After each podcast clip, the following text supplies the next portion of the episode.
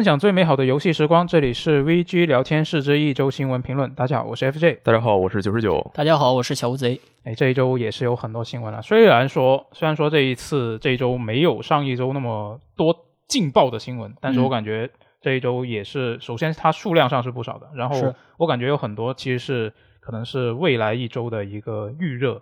其实我本来觉得这一周的新闻并没有像就今天录的时候这么多的，但是昨天晚上一个叫育碧的厂商和一个叫微软的厂商拯救了我们，让我们这次能说的东西就变多了不少。确实，哎，我们直接开始吧。我觉得一开始应该得先补一下上周末的这个卧龙。对，上周末的时候，我虽然在电台的最结尾说等电台放出来大家就可以看了，但实际上因为当时毕竟还是不能放的，对，所以说没有详细来说，对，就说一下吧。这次官方是放出了这个卧龙的首部实际宣传片，嗯，里面比较重要的就是各种打架嘛，然后展现了一些动作。呃，赵云是正式亮相了，之前就上次，其实上次在新闻电台结尾也说了，就很多人猜赵云其实主角不是嘛，毕竟赵云都和我们一起，都他不是个分身对吧？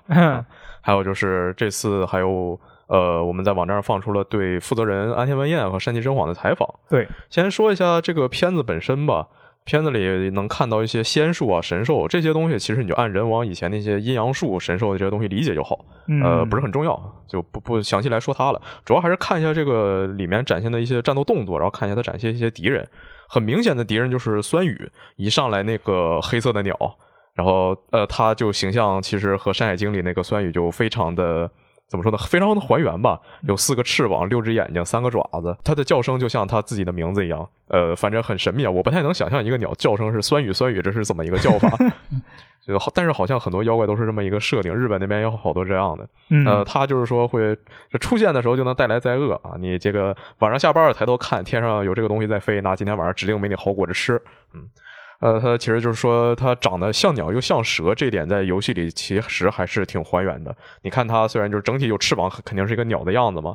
呃，它那个头也是像一个仙鹤那种尖嘴，只不过但是它那个整个脖子还有那个呃全身皮肤的质感都是像蛇一样的。嗯，这次在片子里还出现了一个老虎一样的敌人，就看起来就完全是一个老虎，只不过嗯下巴和胸口的位置像是被掏空了一样，而且长相凶残了一点。对。这个东西我看有些媒体管它叫伥鬼，就是为虎作伥的那个伥哦。但是就我也不知道它这个名是哪儿来的，因为伥鬼呃伥鬼这个东西，为虎作伥这个东西啊，它是明清时代才有的传说，跟山海经也没什么关系。而且我也没看官方说这个名字，反正就很奇怪。呃，我在山海经里也没没太找到它原来原原本对应的是什么东西，就等之后有更多信息再看吧。其实在这次的视频里看到他在和主角战斗的时候，他的前爪是。完全闪着红光，看起来像老虎的爪子一样。但实际上，我找了一下官方给我就是给媒体的图包，里面能看到和他战斗时候是他前爪是像人手一样，非常的干瘪瘦削。这个就很奇怪，不知道是不是像人王二一样有这种长按的设定。长按，对它进了一个特定的范围，它就增强了嘛，所以它这个一直全身都是在闪光的状态。这个也是等有更多信息才能知道。嗯，在这次这个就整体上，所有的妖怪都能看出来，因为你看，像人王的设定是有灵石，然后妖怪呃这才出现了妖怪嘛。这次也不知道是因为什么，但反正看所有的妖怪有一种统一的设计风格吧，就是他身上有那种像暗红色的荆棘一样的东西，也有点像血管组成的。呃，有的是组成它的呃一些就是支棱出来的不知道什么东西，有的像那个酸雨就能完全多出两对翅呃一对翅膀。嗯，这个应该是在这一代剧情里一个很重要的。成分，但现在还没说。没错，从动作来说的话，首先就一上来打两个黄金兵嘛。对，我们能看到说有普通的格挡，这个把那个人挡开之后，主角是接了一个直剑的突刺。嗯，但是这一下是看主角身上是没有闪黄光的，说明他其实不是就传说中的这座独特系统那个化境，就相当于完美格挡、完美闪避，就是他只是一个普通的格挡或者闪避。哦，他普通格挡就已经是一个，因为我看他是转了一下身。就有点像是，就不是那种硬挡，是卸力的感觉。对，它会有这个卸力的动作，但是结合说他身上没有闪光特效，那他应该不是就是这次真正强宣传的那个独特系统。哦，原来如此。就可能这次所有的格挡看起来都是这种比较丝滑的。嗯，可能就是给你做出一种个这个机动性很强的感觉。对，因为你看他挡旁边那个拿长枪那个小兵的时候。那一下一一个是他的音效跟呃他挡那个拿刀的小兵都音效是不一样的，嗯，那个听起来有叮的一声，而且就是他是主角上明显闪了一团黄光，呃之后是接了一个飞踢嘛，嗯，这个就感觉飞踢这个动作应该也是比较固定的，因为在这一段他拿的是双剑，后面打苍鬼的时候，就传说中的苍鬼啊，就不知道那个老虎怪，他拿的是双剑，但实际上是先是正面挡了一下，接了一个铁山靠，然后侧面挡了一下，也是接了一个飞踢。那可能说侧侧向闪避的固定呃追击机动作就是一个飞踢吧。嗯。然后他接下来是打了一个女性的形象的，也不知道是什么东西的妖怪啊。然后用了一个跳起来踩头。他这里同样因为主角身上没有闪黄光，所以可以推测这个也不是用化劲来躲的，就是他只是跳起来然后踩到了头。一方面是躲开了敌人的攻击，另一方面是打断了敌人的攻击。这个就有点呃那个忍龙的味道了，在所有敌人头上跳来跳去嘛，打断他的操作，然后然后我再进行一番操作。然后，同样在这次的片子里，我们能看到主角他一一个是就还是最开始打两个黄金兵，一个是最后一下打酸雨的时候，他在一个化劲之后的还没有收招的硬直状态，马上接了下一招的化劲。然后那可能这个像忍龙三的那个空蝉一样，哦，就是我不需要把这一招回回来，我就可以直接挡下一招。因为你在一些老的作品里，就老的忍龙里，你。如果说在打格挡之后的硬直状态，或者出招之后的硬直状态，敌人对你进行攻击，你必须先挡住第一下，然后才能弹到第二下。但说不定在这次，就像呃，在这次的卧龙里，就像有空蝉一样，你不需要挡那第一下，你从第一下直接就可以弹。那这样的话，这个战斗节奏玩起来应该会更快，然后更舒爽，嗯，很带灵活很多，没错。呃，这些就这次从从从片子主要就能看出一些东西了。然后就是官方那个采访，但其实吧，官方这个采访，说实话，我觉得比较没有特别多值得说的内容，都是一些呃之前已经知道事情，他进行了一些更稍微详细一些的解释。没有，就这里就不再强调了。就有一个让我感觉得比较奇怪的点哦，有一个比较值得强调，就是这他说这次的那个呃里面 BOSS 敌人是。呃，人类和妖怪是三七分成，三七分，对，就更多的其实还是妖怪。这点其实我不太开心吧？就其实我很怀念人王一的时候那种一半一半，或者说更多的是打人形敌人，嗯嗯，那种拆招的感觉还是很舒服的。但打怪的话，他不一定给给你弄个硬直啊什么的。对，有很多主要是因为如果是不是人形的话，有很多的那些攻击动作其实不太能看出他的什么攻击是怎么样。人相对来说，人形会比较容易看一点，没错。而且人形它毕竟是一个人形，还遵守一些物理法则啊。对你一个怪物的话，他说我我是霸体，那他就是霸体，不讲任何道理。那这次官方还说，呃，就之前说会弱化弱化一些装备系统嘛，会更强调一些动作系统。但是在采访里，他还是说，如果打不过的话，你就去刷装备，这就有点奇怪吧。嗯嗯，那也许他就还是有这个东西，对，只不过稍微弱化了。是是，到时候希望轻点刷，轻点刷，真的。其实我觉得忍者忍者组的他的那个动作设计功底本身是不需要担心的。然后你光这一次的宣传片加上上一次的，我们就已经能够感受到当时那个主角各种操作他的炫酷了。然后另外呢，这一次的中文配音我也特别听了一下，就是说听上去非常自然，然后没有翻译腔的感觉，所以感觉这一次玩起来的话，应该代入感也会增强的。我之前去特因为。这个中文的大家肯定都听过很多遍了，所以我特意去找了一下它的日配。嗯，呃，其实我觉得它这个中配比日配配的要好一些。单以这两句话来说，嗯，因为我觉得它这个日配有点太普通了吧，就放在任何游戏里，觉得都还挺合适。好吧，我还以为你会说太中二了。那另外呢，这一次官方也会通过内外部的合作进行大量考据，也就是说，游戏当中会出现一些呃中国传统的这个武器防具，然后包括一些武术文化等等。从现有的视频内容来看呢，我们传统的这个汉剑还有那个呃东汉末期的它的那个士兵皮甲都在游戏里面有还原。那等到游戏正式发售之后呢，可以期待一下考据党玩家们的研究。可以考据一下它的装备本身，但是动作反正看一乐就得了。毕竟忍忍者组他们的风格其实。他可以给你做一些写实的东西，但他不是那种真给你写实。对，他重点还是要帅。我觉得光是他，你这次演示看到他那些跳来跳去的动作，我觉得就不可能写实。但是就很带感。是，没错，炫是真的炫。嗯。反正接下来就是东京游戏展了，到时候他会放出就是在呃展会线下的试玩啊，好想去啊！希望在这个事情之后，马上就把这个呃线上的试玩也放一下吧。嗯，记得当时人王一应该也是吧，先是线下的试玩，然后是线上的试玩。嗯，不过这次放试玩的话，我觉得它很有可能就还像之前《最终幻想起源》那样的，呃，先是 PS 五和叉叉 box series 给你试玩一下，然后 PC 和呃。上世代就得稍微再等一等了。哦，嗯，那反正这个游戏二零二三年早期就发售了，对啊，到时候呢，我觉得就可以期待一下。那基本上，呃，主流全平台都会有嘛。然后呃，首发会进这 XGP。嗯，XGP 玩家无所畏惧，我就是 XGP 玩家。我准备到时候买 PS 的实体豪华版。好厉害！就喜欢的游戏，我还是想要买实体版的，因为我现在已经很长时间没有买过实体版了，然后一直玩的数字，因为就工作需要嘛，很急，永远都很急。对，但是。就这真的，我不我没有实体版，我浑身难受，我浑身像有卧龙在爬 啊！那那到时候到时候你肯定就自己买一个实体版，然后评测肯定也是你来做。对啊，做评测评测先玩着，然后实体版留着就真的买来收藏了。好，爽爆！那接下来我们来看一下《刺客信条》方面的消息啊，育碧是在我们录制节目的当天的前一天晚上晚上。啊，是公布了这个《刺客信条》系列的最新作，帅的《刺客信条：幻景》。阿萨辛克里多就 Mirage，就公现在其实他说公开也不是一个，我觉得也不是一个完全正式的公开，因为他只是公开了一个视觉图，就并不是给你说啊有一个预告啊什么的。就正式的预告还得在后面，不如画八个小时画，然后画这张宣传图是吧？啊，我觉得也可以啊，就挺挺酷的。我觉得，就我觉得主要是之前这个东西就已经被舅舅党给提前爆料了，然后这个图呢，也是在他们正式官宣之前就已经流出来了，所以我感觉他们好像就有点啊被迫就提前说一下有这个事情。其实没有什么被迫的，因为如果你这么说的话，育碧现在所有游戏没有不泄露的，那他不如一下把所有游戏一起公布得了。一一直都被迫。对啊，嗯。但是就还说一下他昨天晚上公布的事儿吧。嗯，他昨天是应该是零点公布的嘛。当时我和朋友正在大 A 特 A，正好是遇到前面有两队还是几队给我们夹在那儿要打架，打的正热烈。然后我看一下手机，说这个新作公布了。我说朋友们，这个我我要我要我要背叛你们了，我要当逃兵了。我以为你说我要开工了。呃，那那没有，还是这个，毕竟如果当时我在匹配，我就直接开始挂机了。但当时我在打排位。嗯，反正说回这个刺客信条吧。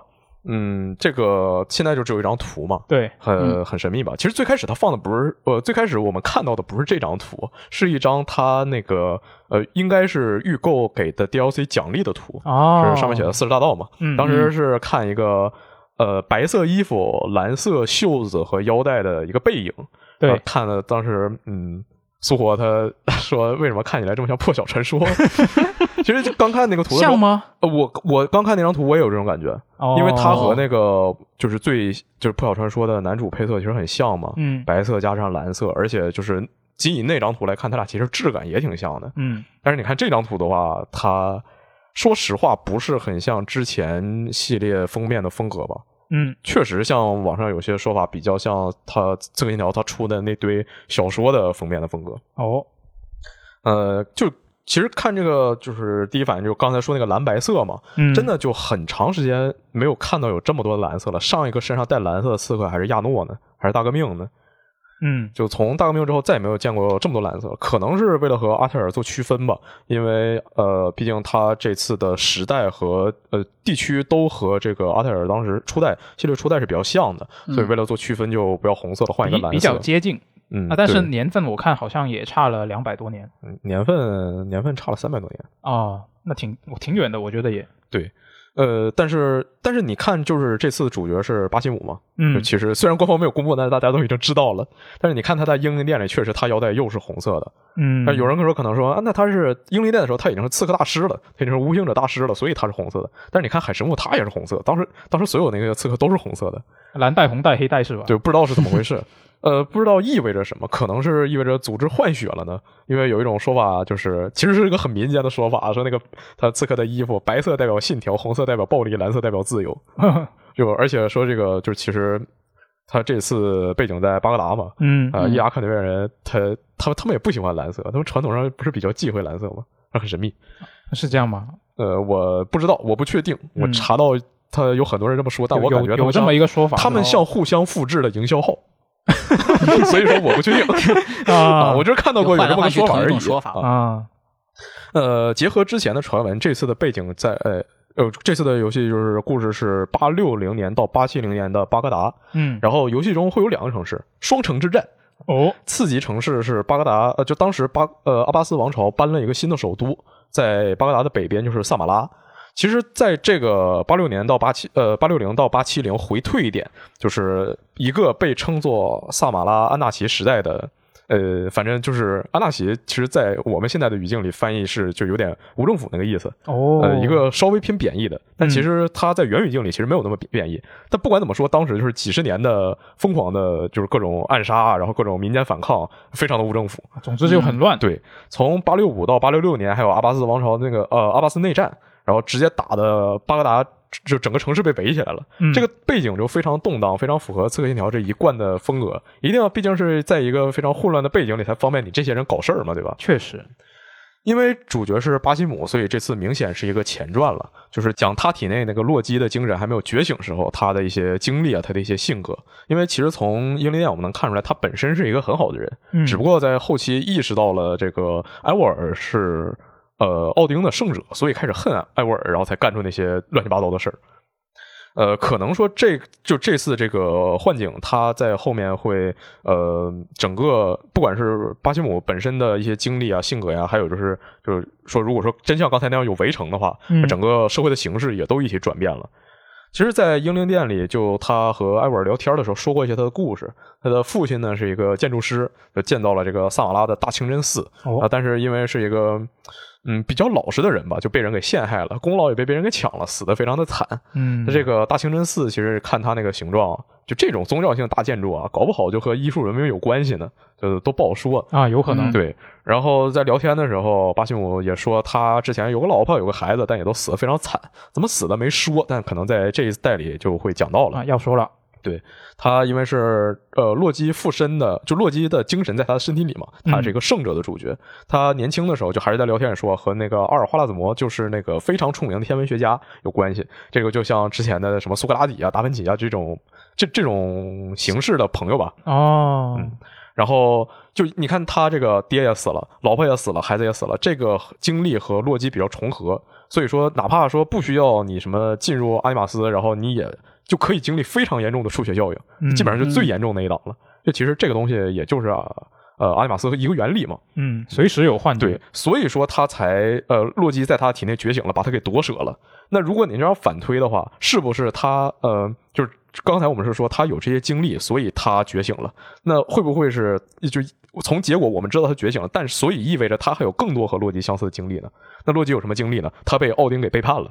然后这奥丁是什么呢？就是又是他的朋友，然后又是他的亲人，又是他的导师，就这么一个关系。哦，但是就被背叛了。那是不是说巴西姆他也经历过这样的一个事情？就像初代的阿泰尔和阿尔穆林那样？嗯，呃，因为我们能看出来，从英灵殿的时候，其实他呃这个系列就想把一些旧作的东西再给找回来，旧做一些故事、一些设定。那他会不会把一些呃故事上的对应关系也找回来？就像嗯，可能一个不太恰当的例子哦。就是在玩这个《生化危机村庄》的时候，很多人评价他会说这是《生化危机四》的精神续作，嗯，因为它不光是在背景上，在它的故事结构上，在它的设定上，在它一些什么呃系统上，其实这个和《生化四》都是非常相似的。那会不会说这次在这个就这一座在这个幻境里面，他也想致敬一下初代？就我我觉得是有可能的。因为如呃，我们在二代里能看到戴斯蒙和丹尼尔，他们是就是相当于同样经历的两面，一个是正面，一个是反面。对，那呃，说不定这次巴西姆和阿泰尔也是，呃，巴巴西姆他这个故事讲完之后，他就是一个失败版的阿泰尔，我觉得是很有可能的事情。嗯，然后在之前的英灵殿里，维续者已经记了。嗯，就他已经被大地给干干碎了嘛，对，借艾文的手干碎了。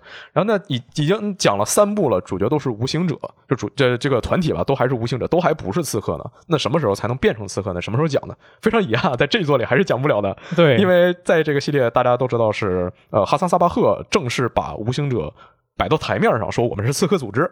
这个都事儿还要再往后两百年，还要是呃一一零几几年的时候。嗯嗯，但是即使是这样。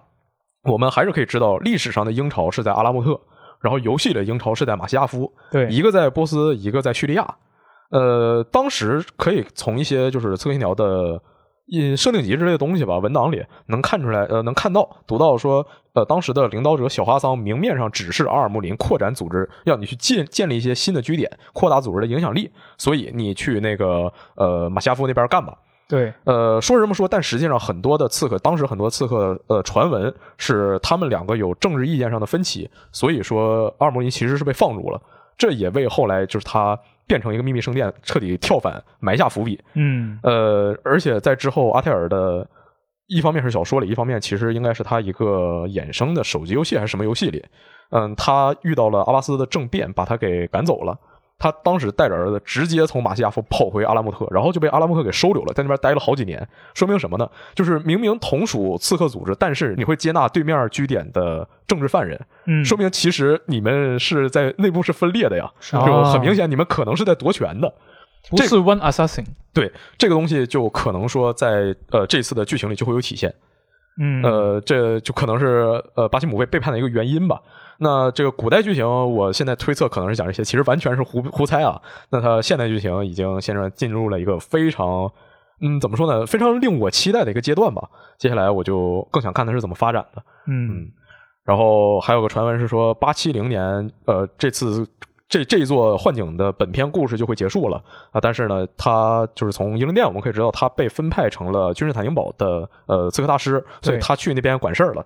那去了那边，也就开始 DLC，然后素材呢就能给这个游戏初代来用，就是初代的完全重置版。嗯，这个一方面能接着英灵殿的漫画，然后一方面再往后拉一点就可以接上一了。他们这边搞的什么残留的伊甸圣器，说不定到时候就是呃最开始呃。初代的故事之前，阿尔布林找到的那批，嗯嗯，但不管怎么说吧，能返回一个成成熟的中东城市，而且是就在它最辉煌，马上就要被完彻底完蛋的。之前最辉煌的那一瞬间，回到这个时代真的是非常舒服的。嗯，呃，希望他这次这关卡设计也能做好一点吧。对，是啊，我觉得你光靠这一张图，然后以及它的背景就可以猜出那么多，我觉得也很厉害。对，啊，我呃之前按照那些舅舅们的爆料呢，这一座它是一个小体量作品嘛，然后玩法呢是回归到神话三部曲之前就没有 RPG 元素啊，没有等级设计，也没有什么对话选项之类的。然后还有一个说法是说会用这一座的技术来重置初代，然后可能会作为一个 DLC。什么的？说实话，这个说法我不太信，因为哪哪部分是用前半部分哦，就是他这次什么没有 RPG 要素啊，没有等级什么的。嗯，因为根据最早的传闻，这一座是英灵殿的 DLC 扩展包啊，确实。那它系统用的还是英灵殿，它我的预期就是一个刺客信条叛变。它当然它可能往回做，它可能往回找，然后做的是这，比如说什么潜行系统啊，然后是呃要强于英灵殿，但是一定是弱于大革命的。啊，呃，就如果说，就毕竟说你是一个 DLC，如果说你这个本片里什么等级啊、装备啊这些系统你全没有了，那你这个东西你得缩水成什么样？你不可能是完全改了一个新的东西给我，感觉会很怪。是对，除非它是作为一个怎么说，就是类似那种赠品。对，但就是那种非常非常小的东西。对对对对。但是那个巴西姆身上的剧情又太重要了，嗯，也不好说，毕竟。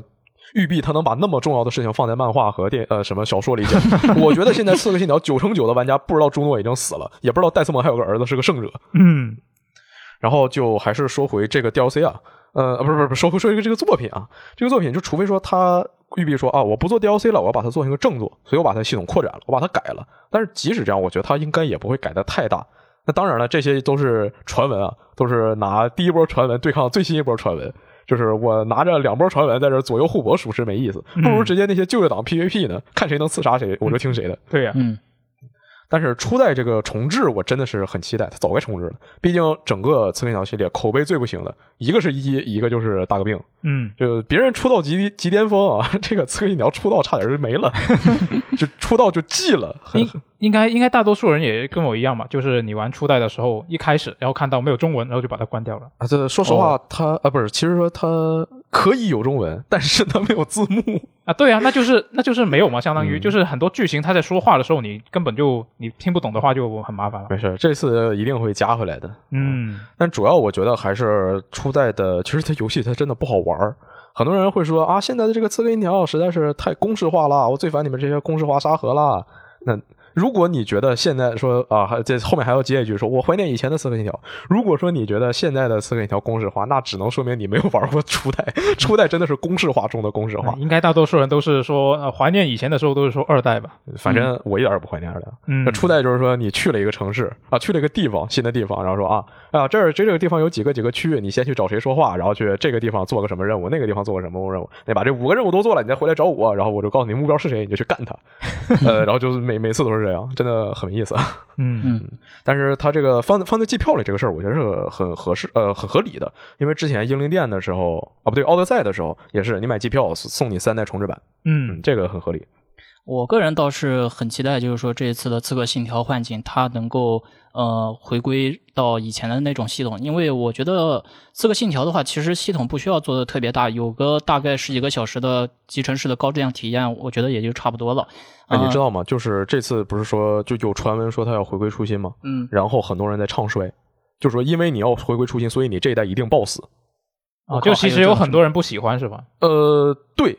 我就我真的有人看到过，他是从老作品从初代一路玩到了最新的英灵殿，然后他说我喜欢最新的三部，我不喜欢以前的。嗯，而且也有很多人，就就这个都不是大家说的事这是摆在明面上的。为什么要转型？因为你以前的不行啊，就以前的那些旧作就是口碑没输过，销量没赢过。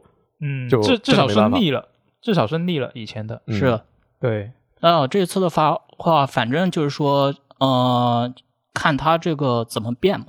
还是看他怎么变。然后，嗯，之前阿九也提到了，其实很多人都提到了这个《刺客信条：初代》，它的任务流程就是过于重复了，有很多情况下都是说跑图，然后呃听情报、杀人，然后交任务，大概就这一套循环。是对，所以说这次的话，呃，到这个幻景的话，我感觉也可以期待一下官方，就是说能不能在任务流程这方面再有一些优化。那听起来，如果他要做好的话，它的改动幅度得很大。他这次都说是拿这个就是最新做的系统和素材把它完全重做了呀。嗯，呃，反正就到时候再看呗。看官方这一次投入多少，只要有我就肯定玩，就算重置的很烂，我也一定会玩的。对，那我觉得下周啊，九月十一号是下周吧？下九月十一号凌晨三点的育碧前瞻会就会公布这一座的一些详情了。看报。嗯，看看鱼有没有什么别的活儿。是，我突然想起来，初代有个非常适合重置的一点，就是为了把这个游戏做得更轻度化吧。现在的《刺客信条》是没有同步设计的嘛？初代它本来就没有。哦，这个同步我记得是兄弟会还是什么时候才加进来的，所以之前是就完全没有这个限制的。嗯，但是我还挺喜欢这设计，但确实很多人不喜欢。对我也喜欢，其实，嗯嗯。然后反正就等他这个十一号看公布什么新消息吧。我猜啊，明年三月发售。哦，一个大胆的猜想。嗯，但我觉得其实不太可能，因为它宣发节奏不是这样的。嗯。然后就既然说到刺客信条，我插播一条消息。呃，那个中国出的漫画《刺客信条：王朝》现在已经完结了，大家该看了。大家在新漫画官网可以免费看，真的好看，是就是唐朝安史之乱时候的一些事情。嗯。作者是画标人的。嗯，真的就是作画剧情都非常有魄力，这该看了。这就是我最想要的《刺客信条：中国》。好的，那说完了《刺客信条》的消息，我这边来分享一条有关于这个喷三的新闻，就是这一次的《斯普拉顿三》它的卡牌对战规则详细介绍已经公开了。嗯，那这次的游戏名字叫做《战地斗士》，然后它是需要玩家先去构建一个卡组。然后再利用卡组里面的牌去进行具体的对战，然后玩家可以自由构建十六套卡组，每幅卡组里面包含十五张卡牌。那对战开始之后，应该是双方各自抽四张牌，然后每回合打一张。就是说，每张卡牌它是可以在这个已有涂色区域的基础上向前延伸嘛，然后就是呃，你打一张，我打一张，你打一张，我打一张，然后就是说两边的这个涂色范围就会达到一个相互重合的一个状态。嗯，但在这个双方卡牌涂色范围重合的时候呢，数字大的一方就是说卡牌左下角。它的卡牌上面还有一个数字，对，卡牌左下角有一个强度数字，就是说强度数字大的一方应该是能够成功涂抹的，就是说，呃，大的一方把小的一方它的那个重合的形状给涂掉，大的可以覆盖小的，对。然后数字相同的情况下呢，就是说重叠的格子就没有办法再涂抹了。官方设定是说这个重叠格就直接变成墙壁了。哦，就是这种情况下，它就直接那个牌是放不下去的意思吗？对你涂不了，我也涂不了。哦。然后还有一个就是说，这次游戏它有一个比较特殊的机制，就是它的那个特殊点数。特殊点数的话，大家在看这个实际图的时候就可以看到了。嗯，就是它这个每一块它涂的这个色格里面有一些是深色格，深色格这个就是涂色点数。就是说，如果说这个深色格被这个无论是敌方的那个色格还是我方的色格完全包围的话，那它这个深色格就可以进入结算。它是得周围八格都有颜色是吧？对。就是说，呃，不限制是我的颜色还是说是你的颜色，总归就是说只要被颜色包围就可以了。嗯，包围了之后，这个这一点它就像算是激活了。对，然后这张卡它是可以作为一个技能是吗？对，就相当于一个技能点。然后我这边积攒了足够的特殊点数之后，我就可以打出一些必杀牌。呃，我比较好奇，它这个必杀牌，它是就是比如说我积攒够了点数之后，那我打出的必杀牌是，比如说它需要四点嘛，是吧？嗯，那我得有先涂了四张色块的牌上去，那我可能这四张牌上面都有这个点，那它到时候我用的这个必杀，我是在里面任选一个还是怎么样呢？这个好像还不知道。呃，看你手牌的配置吧，我觉得就是说，因为每回合你毕竟抽一张牌，对我就是不知道他是要按照就是我已经打出去的牌里面选作为我的必杀，还是说把用我手上的牌选一张作为必杀？应该是手上的牌。哦，有可能对，然后这一次就是说到了规定数目之后可以打出必杀，然后必杀它这个效果就是说是无视对方的涂抹范围嘛，就直接把对方的这个色块给覆盖掉，就也不用看点数了，对，就直接覆盖上去。对，就这一款游戏其实初看起来的话，很容易跟那个比较传统的。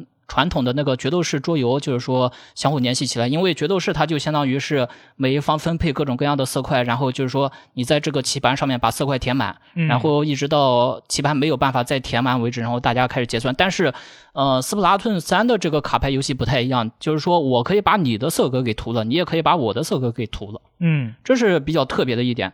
然后另外一个就是我们之前提到的特殊点数，特殊点数这个东西，我感觉双方都需要格外的去留意嘛，因为合理运用特殊点数的话，就可以更快的打出一些效果比较好的必杀牌。然后，呃，如果说必杀牌打的足够充分的话，我觉得这局应该也就能拿下了。嗯，对，所以我觉得这一次的斯普拉顿三，它的这个卡牌游戏操作机制上实际上是不难的，但是在怎么排列，就是说。怎么旋转它的这个色块就比较讲究了，而且趣味性的话，应该也来源于此。我觉得在正式发售之后嘛，就是说喷三正式发售之后嘛，各种各样的卡牌游戏大佬应该也能够开发出各种骚套路。嗯，是，我觉得这个玩法，就我现在从它的规则整个看下来，我感觉就是你要尽可能的把色块往对方那边延伸嘛。嗯，就是你伸过去了，那对方只能用点数更大的色块去覆盖你。因为如果它没有更大点数的话，它是不能覆盖你的那个色块嘛。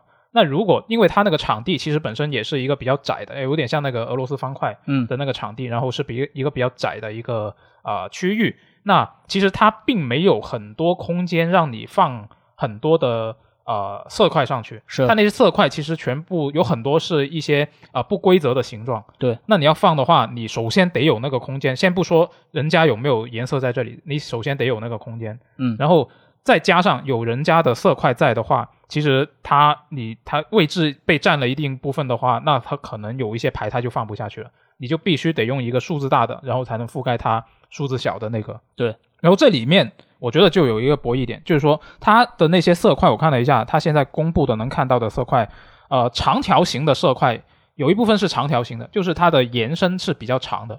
有一有一种呢是相对没那么长，它是范围比较大，但是没那么长。那我觉得可能就是你要选择说，你是不是要用这个长条形的细长的色块，去尽快的伸到对方那边去，因为它有一个规则是说，你要放的这个色块必须跟你现有的。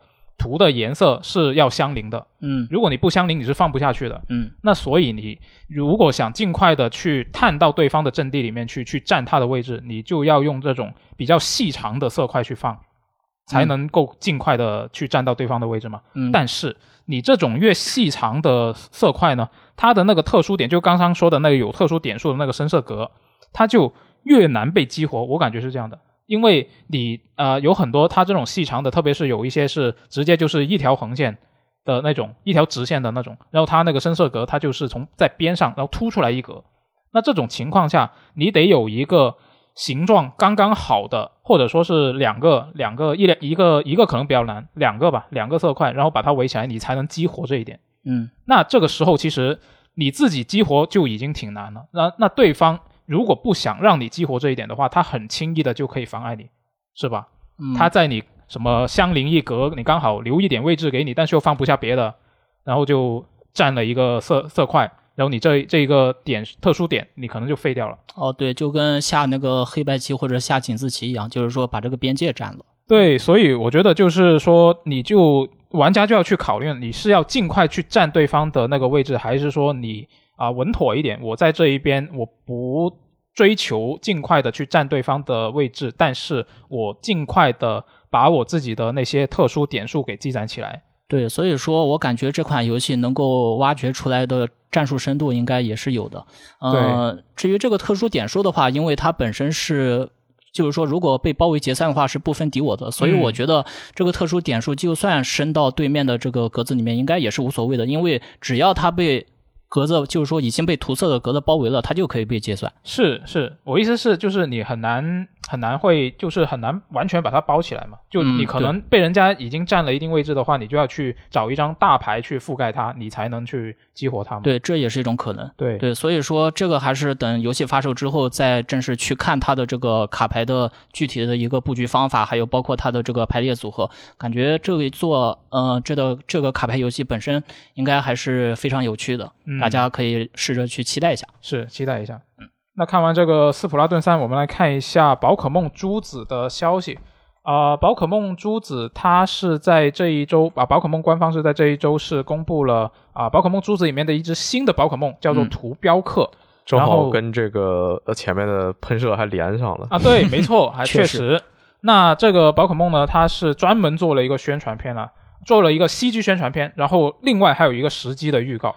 就我没太懂为什么，对，是吧？你觉得为什么要专门为这一只宝可梦做那么多事情？它是它是一个很厉害的东西吗？还是说它有什么特别厉害的设定？啊，目前为止看不出来，感觉就是个普通宝可梦。它不但说有这个，它还有提前就是预热的，发了好多次图片。是，就感觉它有点。当时大家是说这个，你你这宝可梦还分 LGBT 呢？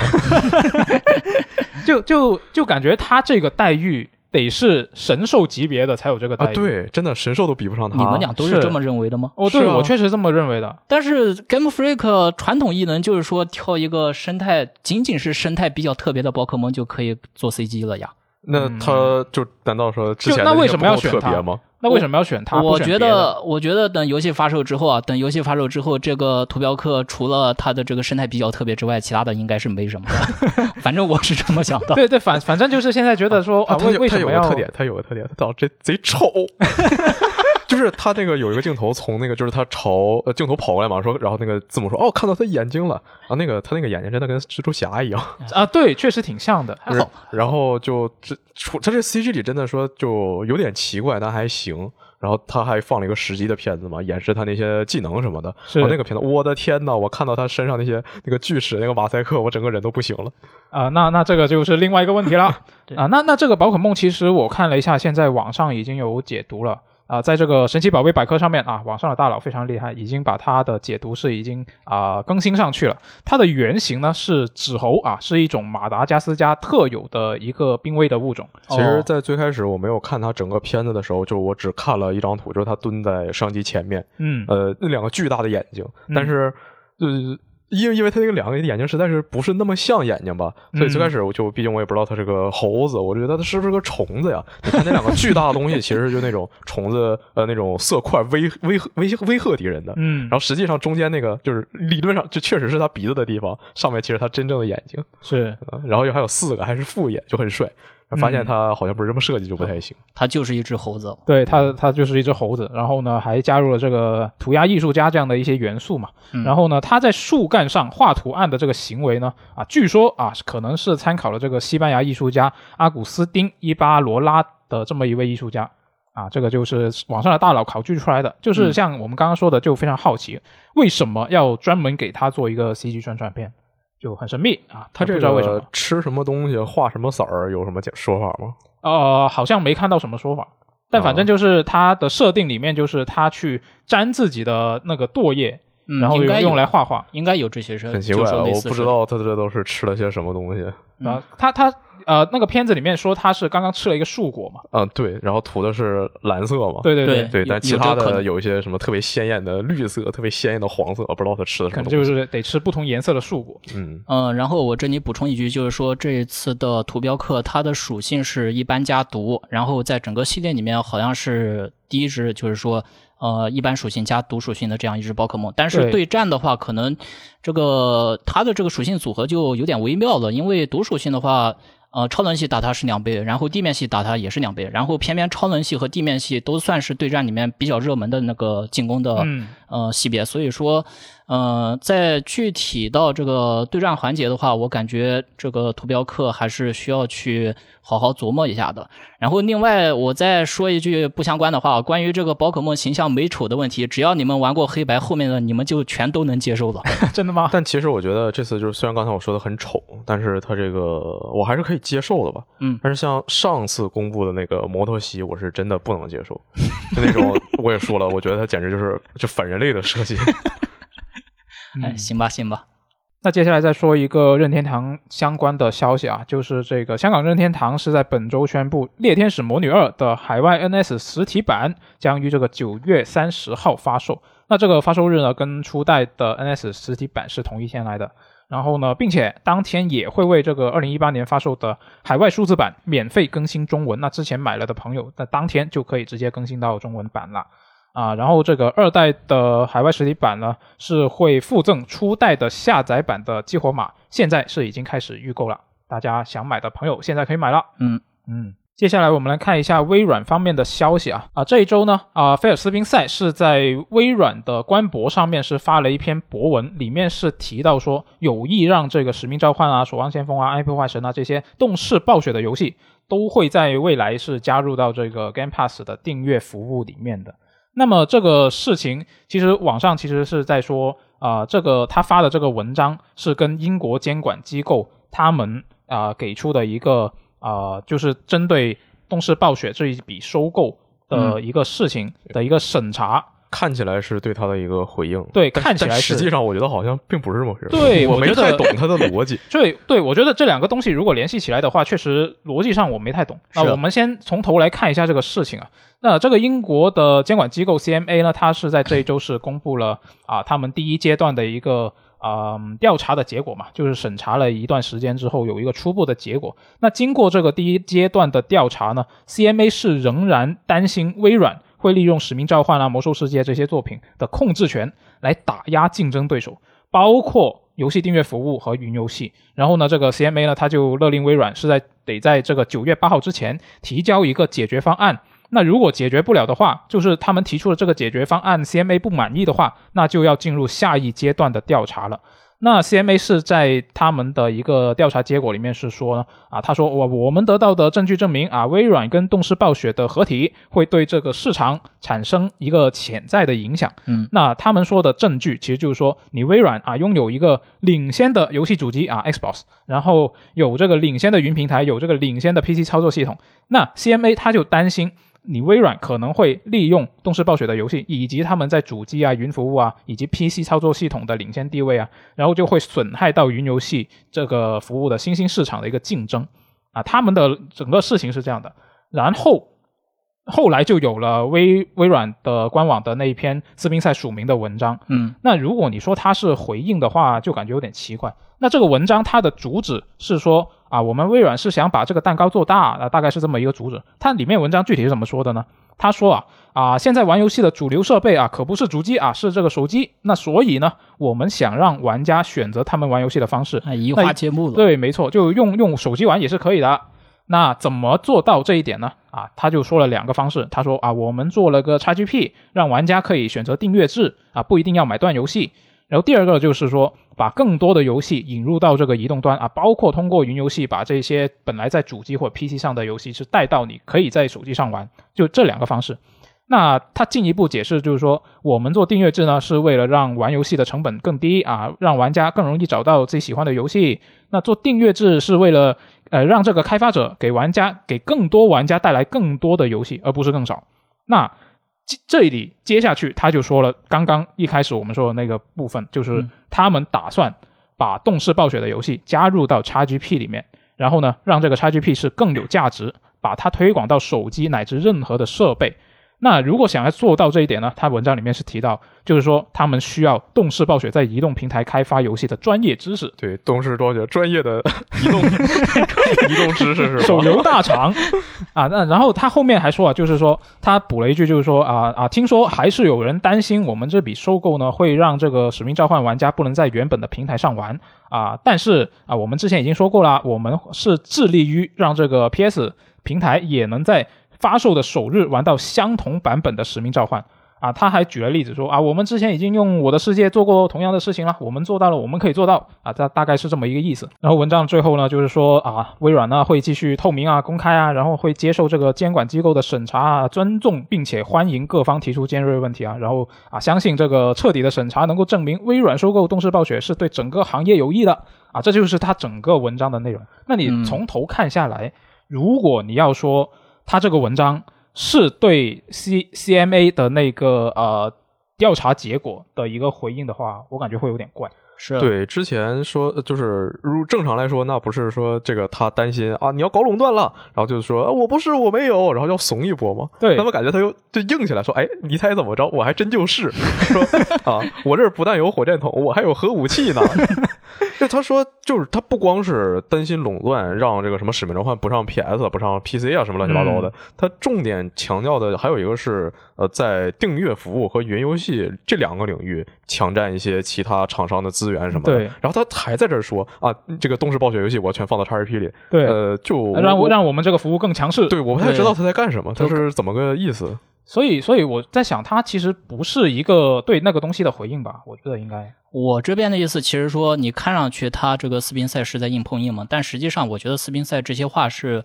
他不是对这个监管机构说的，他还是对我们玩家说的。嗯，对，这样一想的话，其实就顺畅了。因为本身那个微软收购动视暴雪算是一笔大事嘛。然后就是说，如果说微软把这个动视暴雪正式顺利纳入囊中的话，那么呃，相对应的这个使命召唤啊、守望先锋这些游戏登录 XGP，基本上就是板上钉钉的事儿。嗯，但说实话，我还是更想看就之前厂商之间互相说话那种 非常透彻的说，就特别脏的说话，说他销量是我两倍。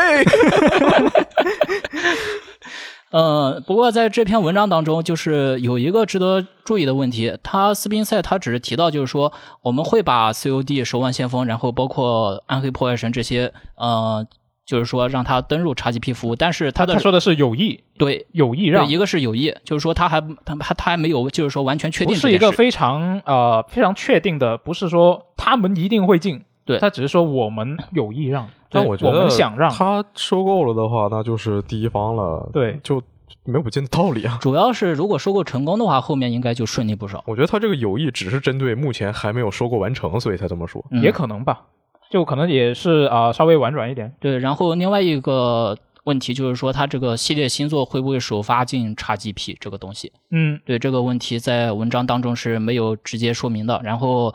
我个人觉得，以微软这个财大气粗的架势，顺利收购之后，应该是有可能，就是说首发直接就入 XGP。主要他以前首发加入 PC，他以前主要已经说过了，就是说我们的第一方游戏都会首发进。嗯，那他收购了，他就是第一方了，那就嗯，如果他不进的话，那之后大家就啊有一个口实可以说他了。等过一会儿，我们再来看微软第一方的效果。微软反正现在就是这样子啊，就是呃。就咱们还是说回 XGP 服务本身啊，XGP 服务它这个在菲尔斯宾塞上台之后就一直在搞嘛。虽然说最开始的时候不是所有人都看好，但是现在确实成为了那个微软生态游戏，就是说微软游戏生态圈里面的一项重要服务。嗯，那我觉得 XGP 也好，然后或者说是这个 PC 版的，就是 Game Pass for PC 也好，就玩家能够在不关注自己硬件，然后通过极低的价格这样一种前提下去进入微软游戏的生态圈，本身这个对于玩家群体而言就是有巨大吸引力。的，那么在这个 COD 和守望前锋，如果要是能真的入库的话，就肯定会进一步的增加这个 XGP 的吸引力。那相对应的，呃，压力还是给到了索尼这边。嗯，就是对于索尼，你这个就是说我微软打的这一手牌，你索尼跟不跟？你要跟了的话，你就赚不到钱；然后你要不跟的话，说不定大家都跑去用这个 XGP 和。呃，PGP 了。虽然说这个大家用这个 XGP 本身价格比较低，也不耽误你去买那个 PS 五，但是实际上每个人的他的游玩时间是有限的，嗯，一天就二十四个小时。如果我在这个 XGP 这边玩爽了，我干嘛要去来？嗯，干嘛还要去专门再去买一台 PS 五呢？所以说这里面就有这样一个逻辑，嗯，呃，我就感觉反正这波事情呢，呃，玩家和微软两方之间肯定都是不吃亏的，但是呢，只有索尼受伤的世界完成了啊。就反正这一次啊，我看他 CMA 的这这些措辞啊，这些说法，我感觉还是感觉他这次收购其实并没有像斯宾塞之前接受彭博社的采访的时候那么的顺利。嗯，他之前接受彭博彭博社的采访就是说啊，我们感觉良好，这个进展很顺利，就类似都是这些嘛。嗯，就我现在看好像也没有那么的顺利。就我当然我自己作为玩家肯定是希望它。啊，顺利一点。那我自己也是 XGP 用户嘛，是吧？对，我当然也是望 XGP 用户，我当然都是希望有更多游戏能够首发入库啊，直接玩到，那挺爽的。真的吗？这么高尚吗？很很高尚吗？哪里高尚？我我觉得我我呃，我虽然说会希望说这次你顺利点，但就不要有下次了。你不要再突然说什么今天我把育碧收了，明天把 EA 收了。哦，就真的 这这这样的话，你就真的是垄断了。我很怕这个。哦，你就是长远来看，你觉得还是尽可能让它势多方的势力均衡一点比较好，是吧？对，这种担忧其实也是。我希望现在赶紧出点什么大事儿，给这个索尼现在干这些骚事儿，给他就让他吃一发狠的，给他打醒。但是你别一下给他打死了。就是你还是希望索尼能够再重新回来啊，回到以前的那个巅峰状态，是吧？嗯，这起码你跟他五五开呢。嗯，对，玩玩家想看到的其实就是五五开。对啊，你要不然就躺平，那就就伟大的微软第一方是吧？这三三大家什什么样，大家都知道。哎，那这个就真的只能看大家的造化了啊，看大家双多方的努力了啊。现在希望这个游戏市场能够继续的更加的盘活。嗯，那刚刚好说到这个 XGP。XGP 这一周其实还有另外一个消息啊，另外一个消息呢，就是这个 XGP 的家庭车啊，之前是已经啊知道有这么一个东西了，但是之前呢是在这个爱尔兰和哥伦比亚进行一个内测成员，就是那个他们有一个 Xbox 的那个 Insider 的内测的一个东西嘛，然后只有这些人是可以用的。那现在是已经在还是爱尔兰和哥伦比亚，但是是整个地区都可以用了，嗯，就只要是这些地区的玩家就可以去买这个服务。这个家庭车，以及之前其实有舅舅爆料，现在也已经证实了，就是这个它不仅是家庭车，还是好友车，就是你是好友也是可以的啊。虽然虽然这么说的话，其实呃，其他的会员你也可以用好友装作是家庭成员，是啊，其实没有什么分别。对，那反正呢，就是它这个家庭车呢，现在是啊正在测试了，然后呢，最多四个成员是可以完整的享受这个 XGPU 的服务，然后是可以同时玩同一个游戏啊，然后你。不同的啊账号，你的存档啊、成就啊都是各自独立的。那看一下现在两个地区的那一个价格差距，我觉得是比较大的。嗯，首先是这个爱尔兰，它是二十一点九九欧元每个月，那换算成人民币就是一百五十一人民币一个月。嗯，然后在哥伦比亚呢，它是它是这个四万九千九，四万九千九的这个比索一个月，然后换算成人民币就是七十六一个月，那你就基本上是翻了个倍。是。我我觉得现在你如果要说这个家庭车究竟，比如说值不值得买，那我觉得没法判断。现在，是你不同地区价格差太远了，你得到所有地区都上线了。然后，毕竟我们现在买 XGPU 的人大多数都是指啊去找那些低价区来买嘛。嗯，那这个到时候家庭车上线，肯定大家主流也是这么买的。那究竟买这个家庭车还是买个人的那种普通的？那就得他得看他到时候呢那个不同地区的低价区的那些价格是怎么样了。对，那这个功能呢是在它的常见问答里面是也有提到，就是接下来会陆续在其他的国家和地区上线。那我们就等吧。这个我觉得如果说嗯到时候价格比较合适的话，我还是挺倾向于开一个的，因为现在很多游戏。呃，就互相在那认证常用主机啊，然后就有时候还要商量说今天谁上号了，谁不能上什么的，就很麻烦啊。刚才说那个叉 box Insider 啊，这个东西啊，这个东西真的很奇怪啊。就本来叉 box 它就成天一天到晚在那推送更新，对对对，我也不知道它在那更什么。反正它它有很多很细节的一些更新，什么这里我改了个按钮，然后你今天试一下，不是，然后然后叉 box 它网络它又不行，就是自己在那更，然后更着更着说，我这更不了了，然后它卡死了，然后它给我后面所有下载内容全卡死。我我更了一晚上，我打开看，然后最上面更那个微软商城卡住，然后后面东西全没给我更。那那你干那干脆要不退出算了？能能退出吗？这个可以退，很麻烦，重开。对，干为什么要进这个东西？真的很烦。那就是呃，让你提前用它一些新的功能什么的吗？对，但是改动，它就拿你当小白鼠吗？成天我更新吗？昨天那可不就是这个功能吗？昨天我跟人就是还是打 iPad 的时候嘛，然后说那个我们七点开始打，然后这个 有个人说我差不多 Insider 更新卡住了，然后后来我们九点才打上啊。哎，那反正这个家庭车啊，看一下家庭车，回头就是如果说真的价格合适的话，感觉编辑部内部开一个都可以了。可以啊，对，不过再多一个人，谁多余？好吧，四四个人感觉也相对容易凑一点。嗯嗯，也是。不过我个人感觉，就是在此之前的话，呃，我自己开个人会员应该也没什么大不了的嘛，因为毕竟是相对保险的一种方式。但是我自己在翻那个在某宝上面翻那个 XGPU 兑换码的时候，就比较困惑，因为我当时看那个店铺上面就是说有的那个年卡它要价一百八十多块钱，然后有的是那个季卡，就是说三个月的 XGP，U，它就要你二百四十多。啊，我倒是我可能都是直接按价格排序，我就没看到那些贵。它有的可能是区不一样，然后还有的可能是给你个信号什么的。对，所以说这个玩意儿的话，反正我第一眼看上去是比较乱的。然后懂行的朋友可以分享一下，就是说里面到底是有什么呃机制结算一类的东西。这个回头到时候我有空的话，我也会去研究一下。反正我作为一个非常没有探索精神的人，就是最开始买了什么店，后来就永远认准他家店买，我也不去看别的。我基本上也是这样的，那现在就认准了大概呃。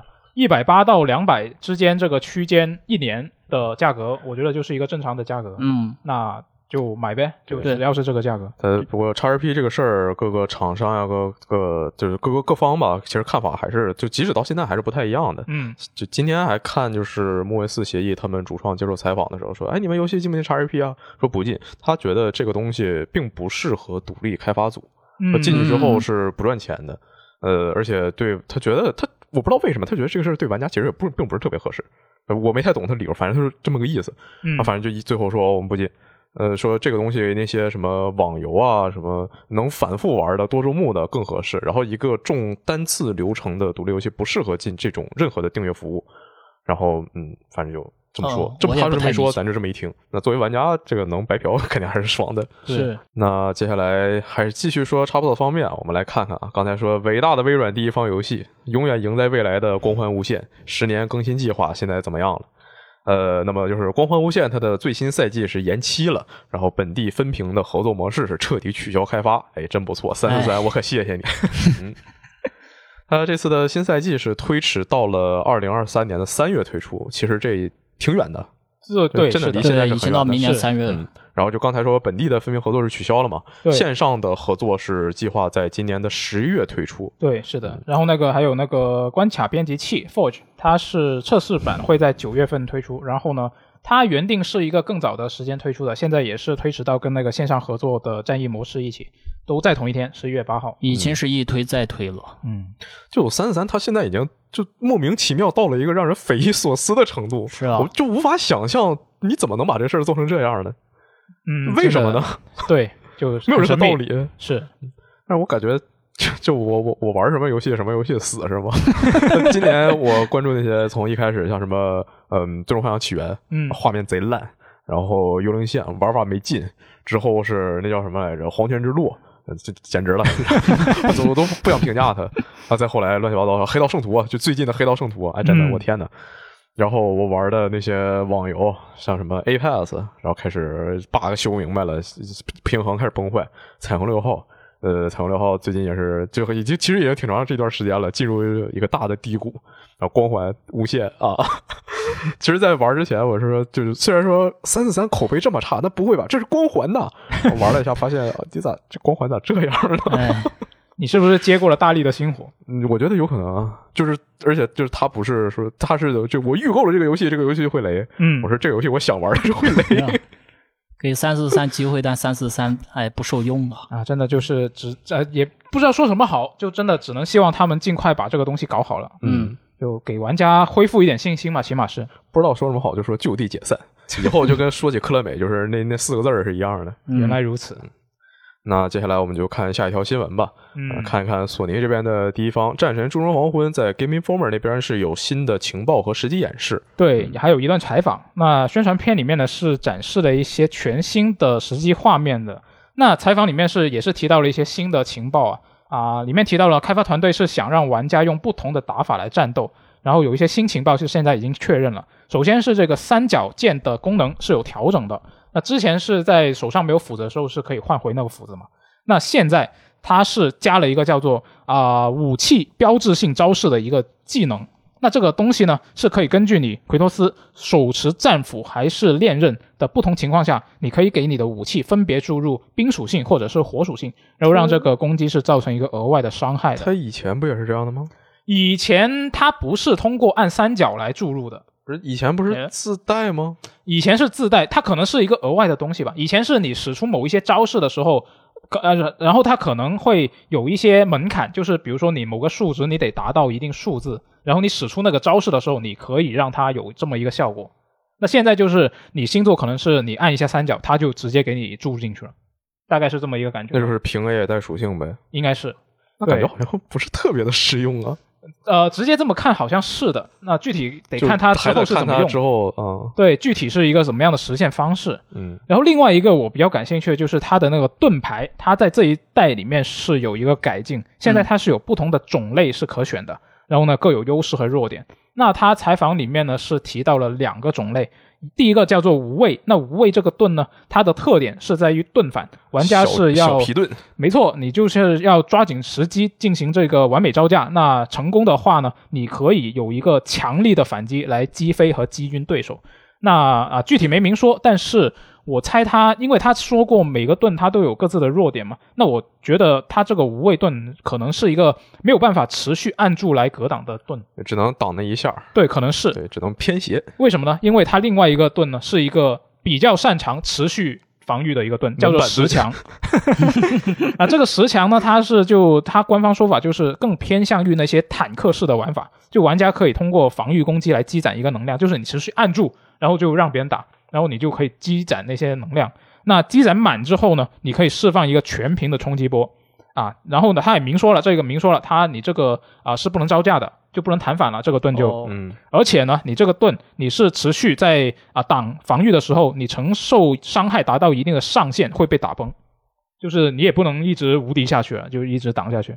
那这个我觉得还挺有意思的啊。官方没说是只有这两个，还是会有更多。那我希望会有更多吧，就。花样可以多一点嘛？你起码有个三个，我猜。呃，那那，我觉得盾的数量再怎么说不会超过武器吧？那那是那是，呃，你这么说的话，那他啊，说不定他有新武器呢。啊，对啊，那最多也就三个吧。对，希望希望多一点吧。反正就是啊，品种多一点，你玩起来就组合比较多嘛，是花样比较多，比较有趣。然后另外一个确认的信息就是说啊，敌人的侵略性和致命性在高难度的模式下会得到进一步的加强。也就是说，这一代的高难度会比之前的高难度更更难。该 FJ 到时候中午直播啊，两个小时最高难度无伤打所有女武神啊，两个小时死在同一个怪手上。那还有还有其他的一些信息是已经确认了，就是说曾经去过的地点啊，这一代啊曾经去过的地点会定期的刷新出更强大的敌人。那采访里面是说，就如果你的这个角色没有一个强大的实力的话呢，你回头去做收集或者是清支线的时候会比较辛苦。我打不过敌人，那你就去做做支线强化呀。可是我打不过刷出来的新怪呀，那你就去强化呀。啊，不知道啊，应该不至于陷入这种死循环吧？我希望如果是这样的话，他定期刷的强大敌人花样多一点，嗯，别全都是我去哪儿回来给我刷一样的怪。嗯，这倒确实。对，这个这个其实就是啊，之前初代就大家一直在说的问题嘛，你不要你不要换皮是吧？嗯，多一些品种。那我觉得如果他这一代有，因为毕竟有了初代的基础，那这一方面，我觉得他们如果还是像初代那样的话啊，应该还是说不过去。嗯，这次。我就能看到他片子里展现了一些解谜要素嘛，那个绿色的渡鸦在那儿飞，呃，又是到处找渡鸦的时候了。对，那些收集看起来还在。最近玩完了那个《最后生还者》第一部嘛，嗯，其实对这个游戏最大感慨就是，我希望所有游戏都普及它这套辅助系统啊，确实，对这个做攻略找东西真的太方便了。我找渡鸦的时候也就觉得非常痛苦。我曾经在就是二零一八年那一座，嗯，我在一个地方就是我。整个地图我都全收集满了，我就是差一个地方的渡鸦没没找到。嗯，然后我去到那个地方，我能听到它的声音，但死活就找不到它在哪，然后就卡了很久。那你为什么不看攻略？对，我为什么不看攻略？打开游戏时光 APP，我也我也不知道为什么。然后反正就是当时卡了一段时间，然后后来还是确实还是找到了是吗？确实是看了攻略才找到，好吧，确实是找到了。对，没错。那你这是认输了呀？不行啊，认输了，确实没办法。然后这次其实我之前会期待他把一些动作做得更自然一些，但。起码在这次演示里边看的还是没有。就举个例子，就是呃，奎托斯那个斧子扔出去可以把敌人定住嘛？啊！但如果说你把一个敌人是击倒的状态，他趴在地上，哦，他会瞬间站起来。斧子扔到他脸上，我我会更想要把他钉到地上，但是他就会瞬间站起来，然后那个斧子插在他的脸上。啊，是，呃，很奇怪，只只做了一个啊反反应的动作。嗯嗯。呃，就两个吧，一个是就是冻住，一个是就是浮空的时候，你把它钉到树上，直接钉死。对，嗯，然后就是等接下来 Game Informer 放更多信息吧。今天晚上十一点还是九点，它就会放一个新片了，一分多钟。在我们录制的今天晚上，对，今天是九月二日。听到这期节目的时候，应该就是前一天晚上。嗯，对，应该已经大家可能都看过了。对，然后下个星期还有另外一个，也是一分多钟、一分半左右，就到时候再看了。没错，这个战神真的是非常强啊！前段时间就是也是在另外一个采访里，海洋 Life 那个制作人他说，我们游戏他我们游戏延期了，他是从十月的二十五日延到了十二月十三日。延期的原因呢，就是躲避战神和使命召唤的新作。那这两个东西真的非常可怕，我觉得没有任何游戏，任何普通的小规格独立游戏敢跟他硬碰硬。确实，嗯，呃。碧海黑帆，碧海黑帆将于二零二二年十一月八日发售，战神诸神黄昏将于二零二二年十月九日发售。到时候看一看育碧的开船游戏怎么样？看一看育碧的勇气。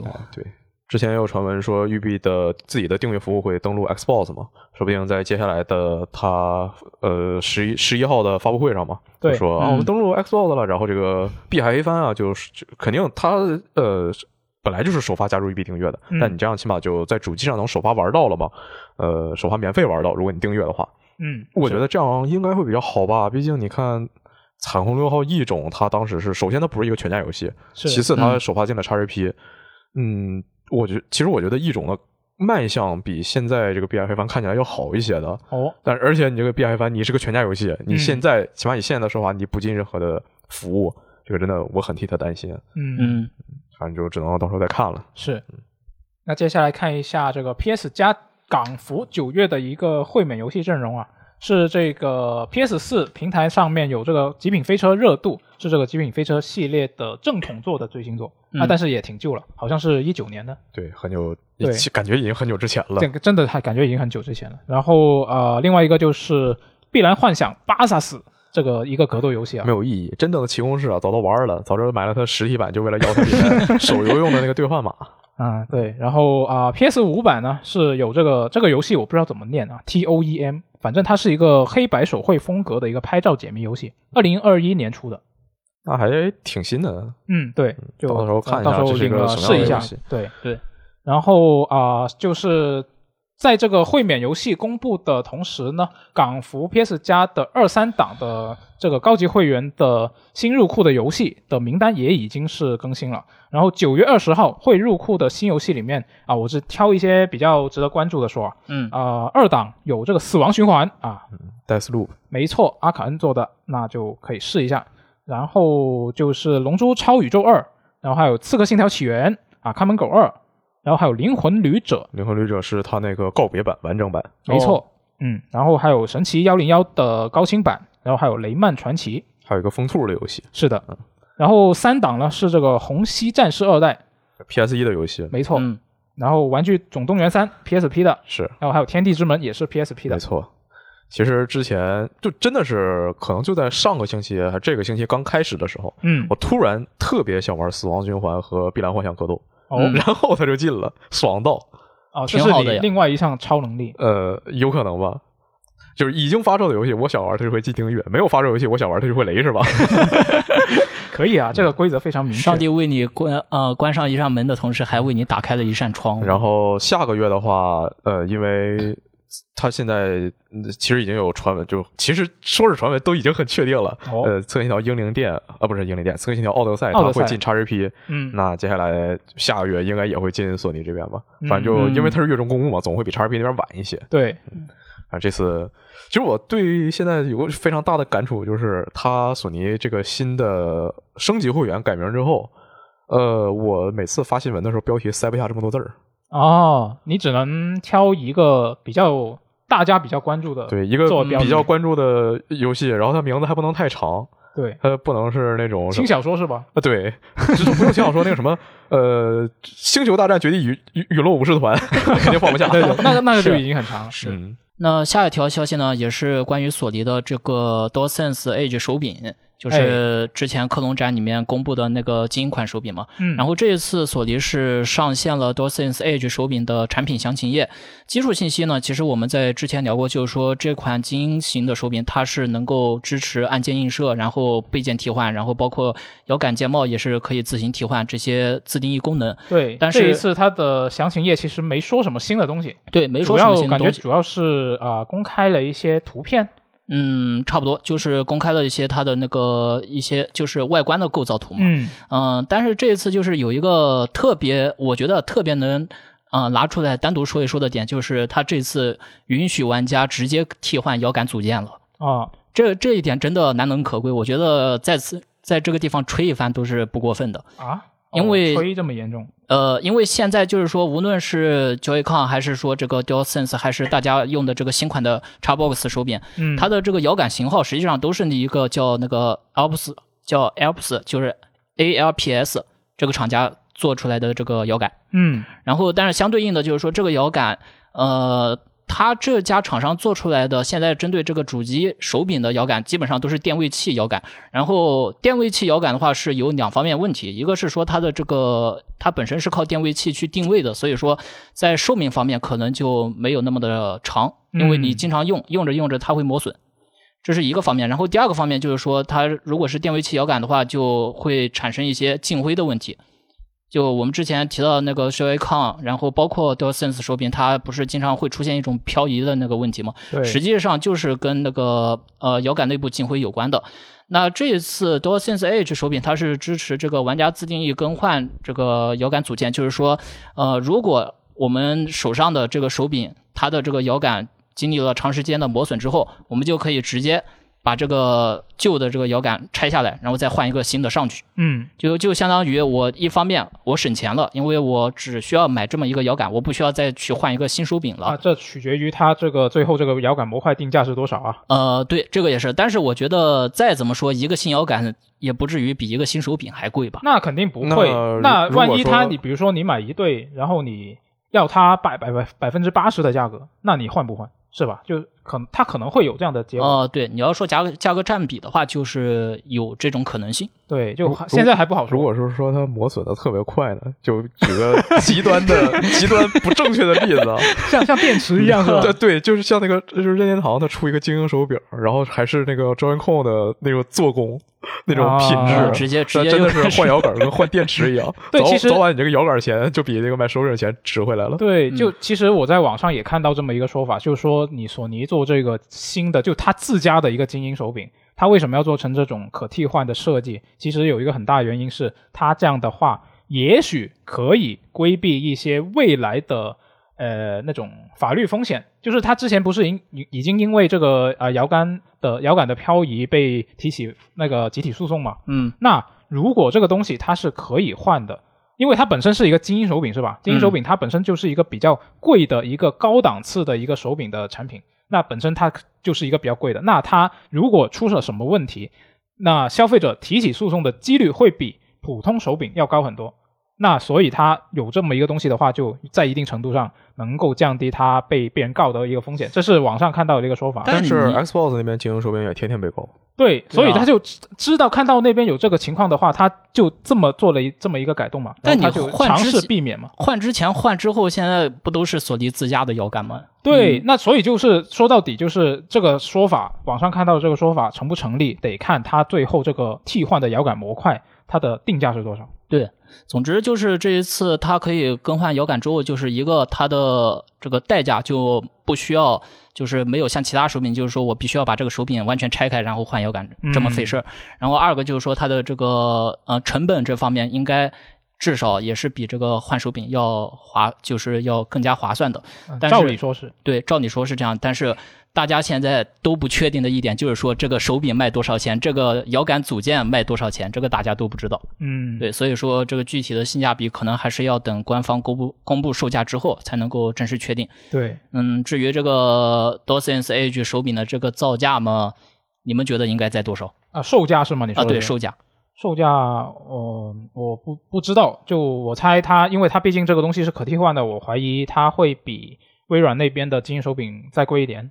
嗯，贵个一百美元，我猜。我觉得也差不多。不是不是一百一百美元太多了，就反正贵一点吧。我意思就是，嗯，反正我这边的想法是，最起码就是一千五以上是肯定有的。然后对，只是说这个具体价格的话，有可能是高出多少的问题。嗯，对，所以这个还是等到时候呃官方公布其他的数据之后再看吧。对我确实真的其实挺担心的，它这个遥感模块，我怀疑真的会出现那种情况，就是其实可能有一个这个例子不是很恰当啊，就是我用电动剃须刀，嗯，然后它的那个刀头你是可以换的，嗯，然后我通常我去看一下，我用的好像是呃一个日本的牌子，然后我去看了一下，它你要换这个东西的话，你基本上就要付。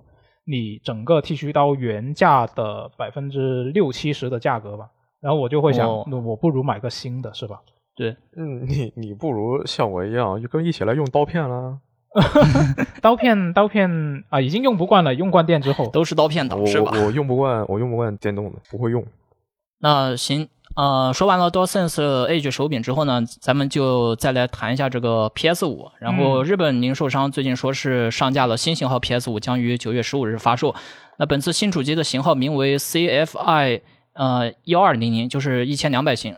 之前澳大利亚那边是不是也上了一批新型号？呃，对的。对的，因为它原报道里面提的其实就是澳大利亚那边的机器哦，然后日本的那个符合就是技术符合性认证网页嘛，就是说也更新了相关信息。那根据原报道来看的话，这次它的这个一千两百机型就是一二零零新型号，据说是有可能使用 AMD 新的六纳米芯片组哦，芯片它也换了吗？对，之前之前大家还在猜，就是它可能也是只是一些零件的优化，什么这里减轻一点重重量什么的。嗯，原本的这个数据是说，就是之前那个版本号的 PS 五，它用的是七纳米芯片组，然后这次是更换成六纳米芯片组。它这个其实也是外媒在猜的吧，不是一个确定的东西吧？对，但是有舅舅党说六纳米芯片组就是最近在大力量产。哦，就意思就是说换，哪怕你真的把这个新的芯片组换上去了，性能也不会有特别大提升的，区别不大。对，区别不大。就是说白了，如果真的。呃，用这个芯片组的话，大概率是为了解决这个供货问题，因为七纳米芯片组它不一定供货充足，它可能就没了。对，它我我你想用它也用不了。对，所以这一次实际上也就相当于主机型号的微调嘛。你像去年这个时候，索尼就推出了这个。呃，幺幺零零型的改进型，然后它这个幺幺零零说是重量下降下降三百克，然后支架螺丝设计变化，但实际上本身也就是一个呃硬件方面的一个微幅的调整。当时是把那个呃散热模块给削了。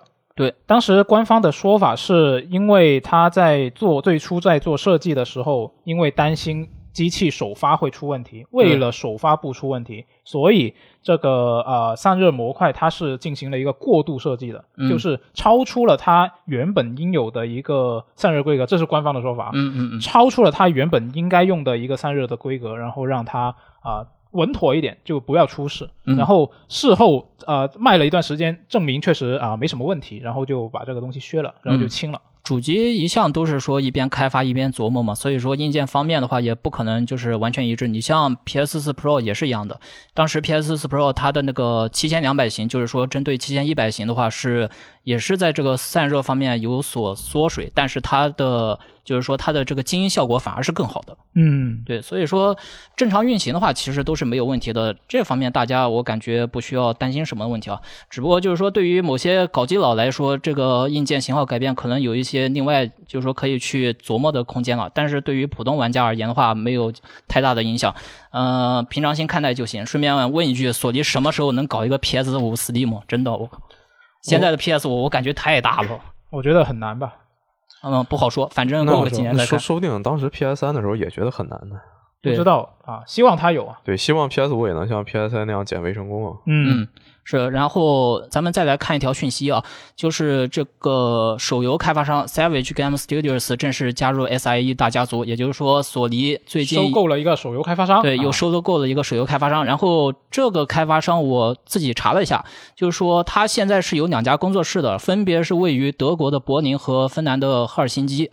然后本身这家工作室 Savage 它是从事游戏开发的，但奇怪的是我在官网上并没有看到他们参与了哪些作品。哦，对，所以说本次收购的话，其实就像索尼的说法那样，就是说让这个 Savage 加入这个 PlayStation 工作室的它的这个移动游戏部门嘛。然后现在的计划说是，呃，让他们专门开发一款为移动端呃制作的一款三 A 级服务型实时动作游戏。哇哦，这个三这个三 A 级手游就 确实有点害怕。对，呃，三 A 级实时什么来着？啊，实时动作游戏，实时动作游戏这么复杂？原神是吧？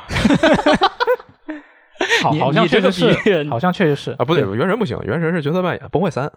哦，也可以，也可以，可以。对，有外媒报道指出呢，就是说移动游戏部门，就是索尼它自家的这个移动游戏啊，本身是在这个主机开发部门之外单独行动的，就是说它的这个独立性可能更高一些。然后主要任务就是说是通过 PlayStation 的现有的这些 IP 去专门做一些这个创新型的移动端游戏体验。其实说白了就是移植到手游。嗯，对，然后就跟着说，其实开发爆款手游嘛，这个大家谁都知道的。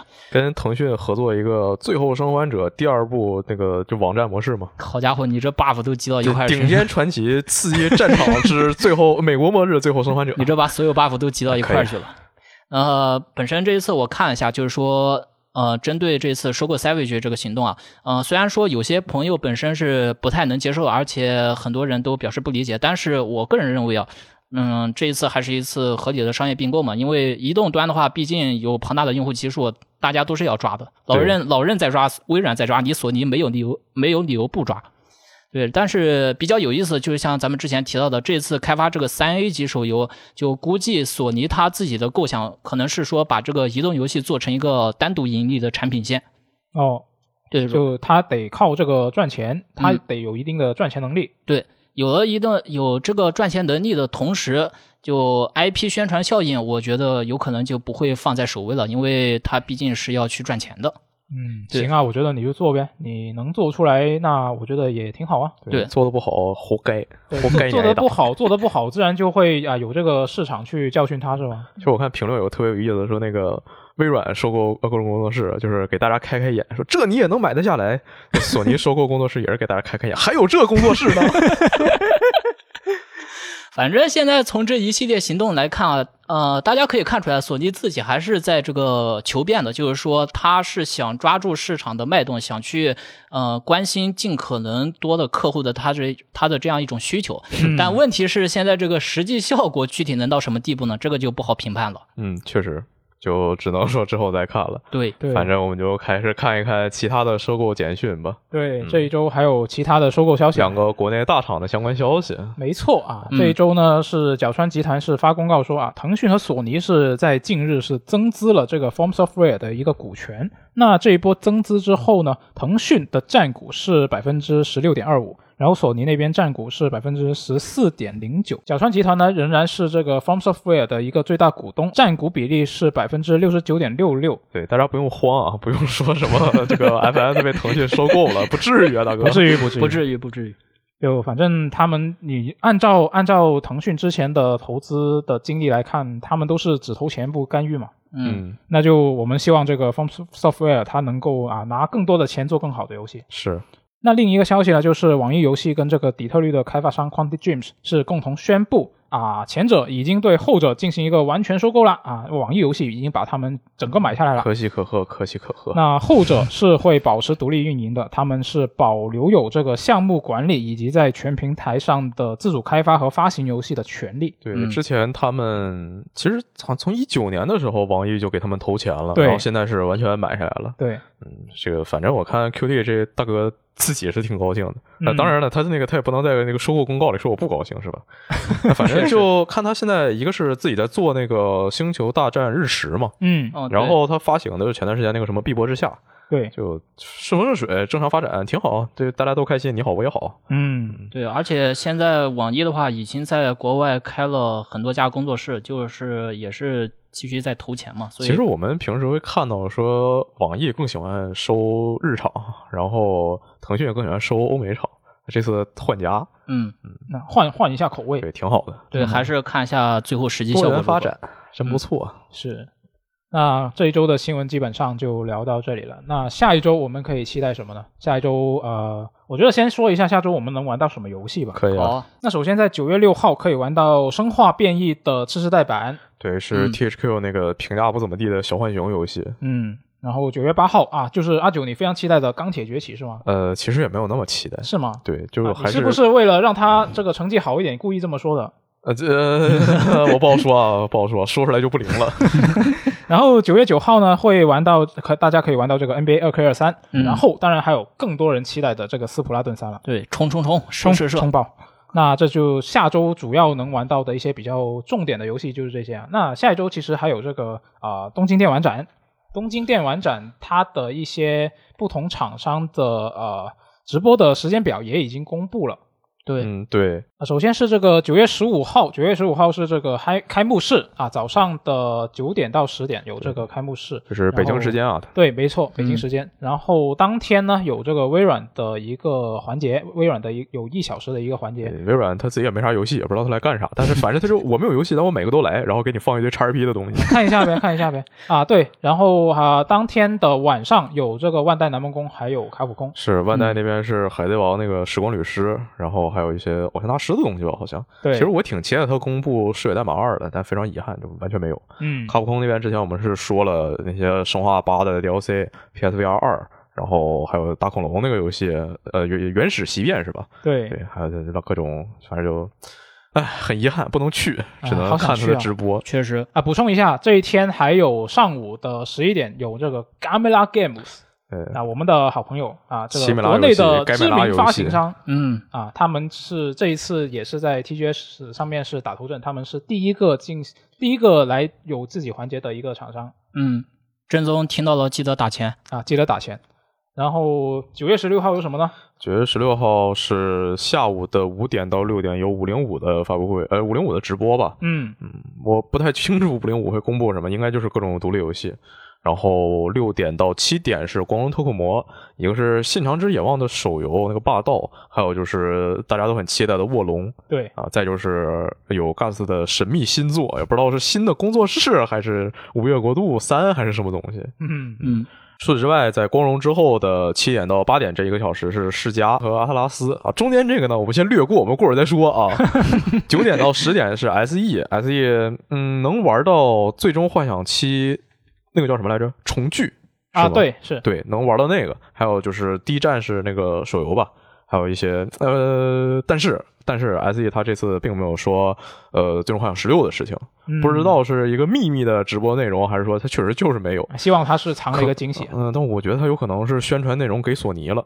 哦，他不会自己讲了，因为索尼这次宣布不会参加 T S。对对对，嗯，对，当然宣发估计也就是自己马上要办个发布会了。嗯，然后晚上十一点到十二点又是卡普空。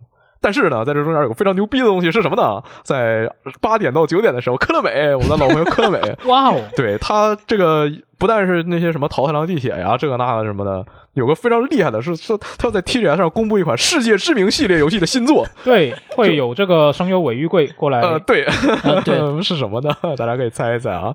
但是我看了一些这个外媒的，嗯，算是。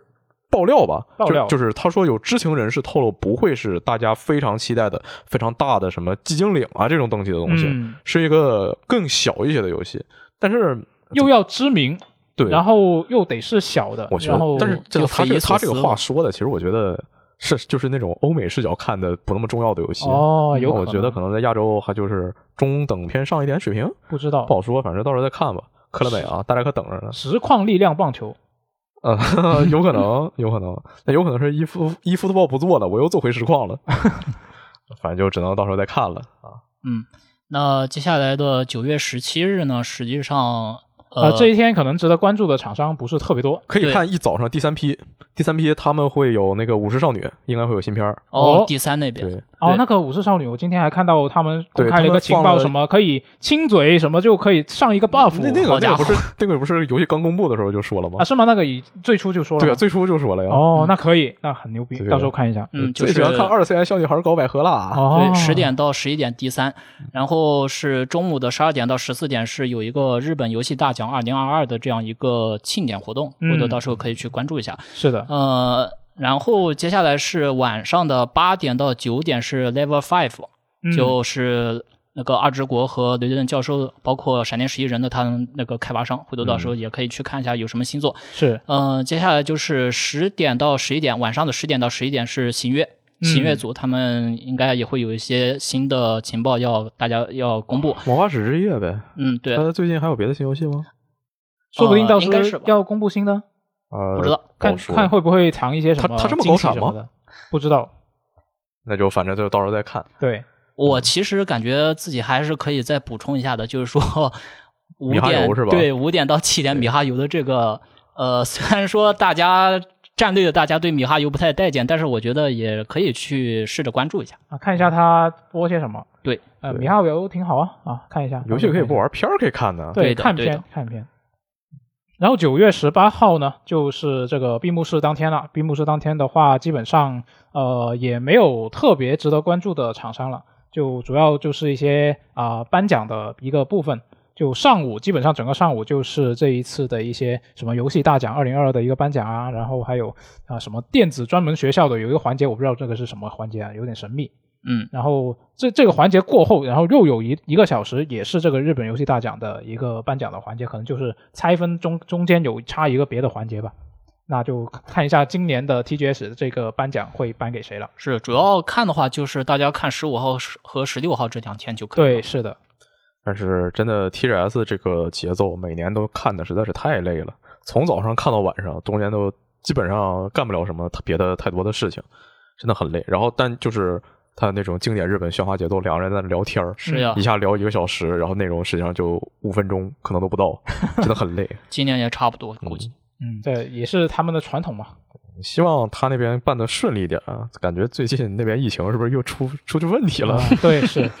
那反正这一个星期的重点消息差不多就是这样了。嗯嗯，大家就接等待接下来的发布会，然后下星期有什么？就虽然新游戏并不是那么多，但有什么之前没玩完的，最近在玩的都可以接着玩。是。最近呢，我们还开了在网站上开了一个《最后生还者》第一部的摄影比赛。没错，大家有兴趣的话，就如果有这个游戏，也可以使用游戏的拍照模式，拍下一些旅途中的风景吧。可以是正经的，也可以是搞怪的，反正怎么都行。然后就发在俱乐部关联上，《最后生还者》第一部的这个 tag 放到这个。里面，然后带上“末世之旅”这个标题，嗯，可以参与这个比赛了。呃，这个预计来说是有两个星期的投稿时间，然后点赞最多的前三名玩家会收到呃由索尼啊 PlayStation 提供的 PS 五手柄一个手柄，对手柄。呃，反正就有兴趣都试一试，而且能看到很多玩家拍的一些好看的图片，这个总是令人很开心的事情。对，是。然后这一看，现在都已经六点过去二十分钟了，我很急啊，我要下班了。这期电台就录到这儿，大家拜拜。好，我们下期节目再见，拜拜，拜拜。